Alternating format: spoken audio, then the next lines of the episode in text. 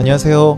한톡의 강석입니다. 오늘은 임대 아파트에 관련된 글을 가지고 와봤어요. 처음 들어보는 단어가 있고 이해가 잘 안 되셔도 어떤 뜻일지 생각해 보면서 들어보는 연습 해보도록 해요. 최근 초등학생들 사이에서 휴거라는 단어가 유행하고 있다. 휴거는 공공임대 아파트 브랜드 이름과 거지의 합성어로 공공임대 아파트에 사는 거지라는 의미다. 공공임대 아파트는 자신의 집을 구매하기 어려운 사람들을 위해 주변 시세보다 저렴하게 제공되고 있다. 하지만 과도한 님비 현상으로 인해 공공임대 아파트에 거주하고 있는 아이들이 상처를 받고 있다. 네. 공공임대 아파트에 사는 아이들을 따돌리면서 생긴 언어인 휴거라는 단어와 이런 공공임대 아파트에 대한 사람들의 안 좋은 인식에 대한 글이었어요. 음, 일단 공공임대 아파트가 무엇인지 설명을 해드릴게요. 공공임대 아파트란 정부에서 주변 아파트보다 더 싼 가격으로 아파트를 제공해서 사회 초년생이거나 이제 막 결혼한 신혼부부 혹은 돈을 많이 못 버는 그런 저소득 계층의 사람들을 살 수 있게끔 하는 곳을 가리켜서 공공임대 아파트라고 해요. 그런데 이제 문제가 되는 게 이게 목적도 좋고 사람들이 이게 꼭 필요하다고 모두가 그렇게 생각을 하긴 해요. 왜냐하면 집은 비싸니까 집을 살 수 있을 만큼의 돈을 모으려면 오랜 시간이 걸린다는 것을 누구나 알고 있고 또 사회적으로 저소득 계층 그러니까 돈을 적게 버는 사람들도 있기 때문에 그런 사람들을 위해서라도 공공임대 아파트가 꼭 필요하다라고 이제 대부분의 사람들이 생각을 하고 있는 거예요. 그런데 이제 문제가 되는 건 뭐냐면 공공임대 아파트가 우리 집 근처에 없었으면 하는 거죠. 왜냐하면 주변 시세보다 그러니까 내가 살고 있는 아파트 그리고 우리 집 주변의 아파트들이 대부분 이제 비슷한 가격으로 형성이 되어 있어요. 그런데 이제 갑자기 훨씬 굉장히 많이 저렴한 가격으로 공공임대 아파트가 생겨버리게 되면 집 가격이 확 떨어지니까 우리 집 근처에는 이게 없었으면 하는 거고 별로 달가워하지 않는다는 거죠. 이걸 가리켜서 님비 현상, not in my backyard. 그러니까 우리 집 뒷마당에는 절대 안 돼. 라는 그런 의미를 가진 현상이 나타나는 거죠.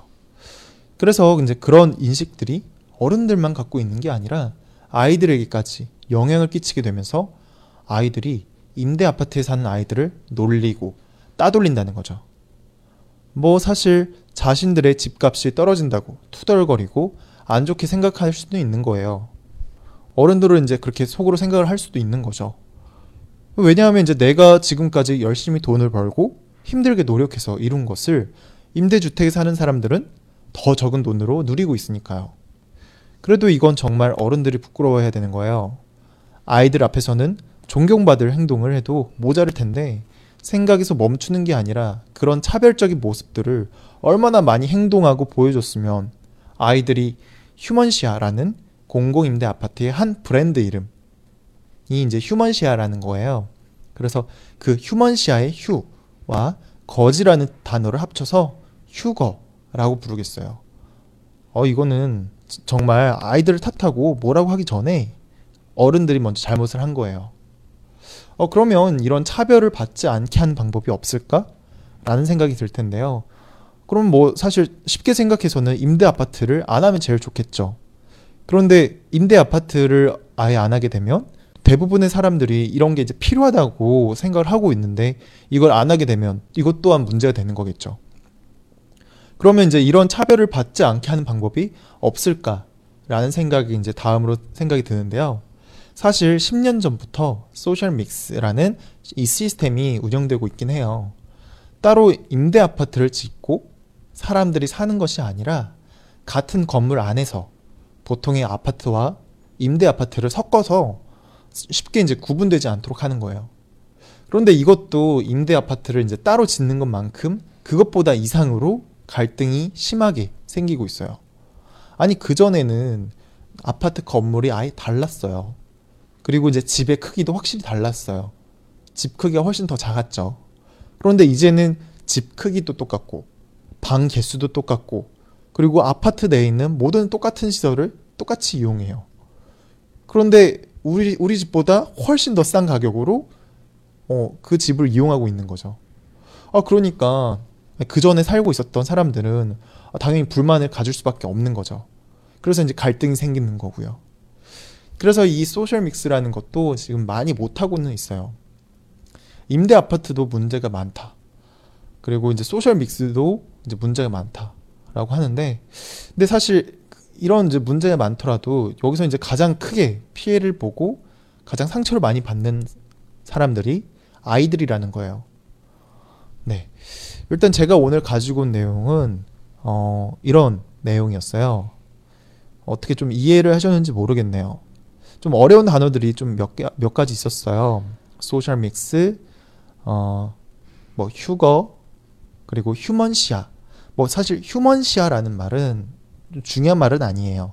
휴먼시아라는 거는 어, 한국에 이제 다양한 임대 아파트, 공공 임대 아파트의 브랜드 이름이 있어요.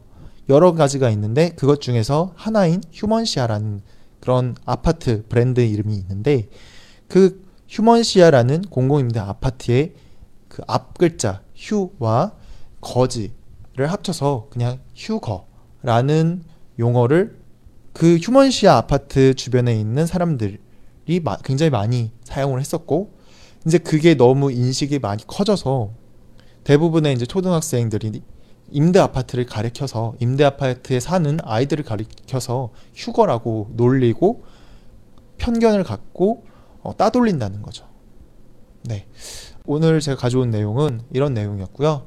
일단 어떤 내용인지 이해를 했으니까 다시 한번 반복해서 듣고 와보는 시간 가져볼게요. 최근 초등학생들 사이에서 휴거라는 단어가 유행하고 있다.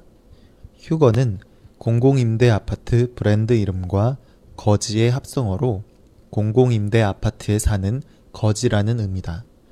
공공임대 아파트는 자신의 집을 구매하기 어려운 사람들을 위해 주변 시세보다 저렴하게 제공되고 있다.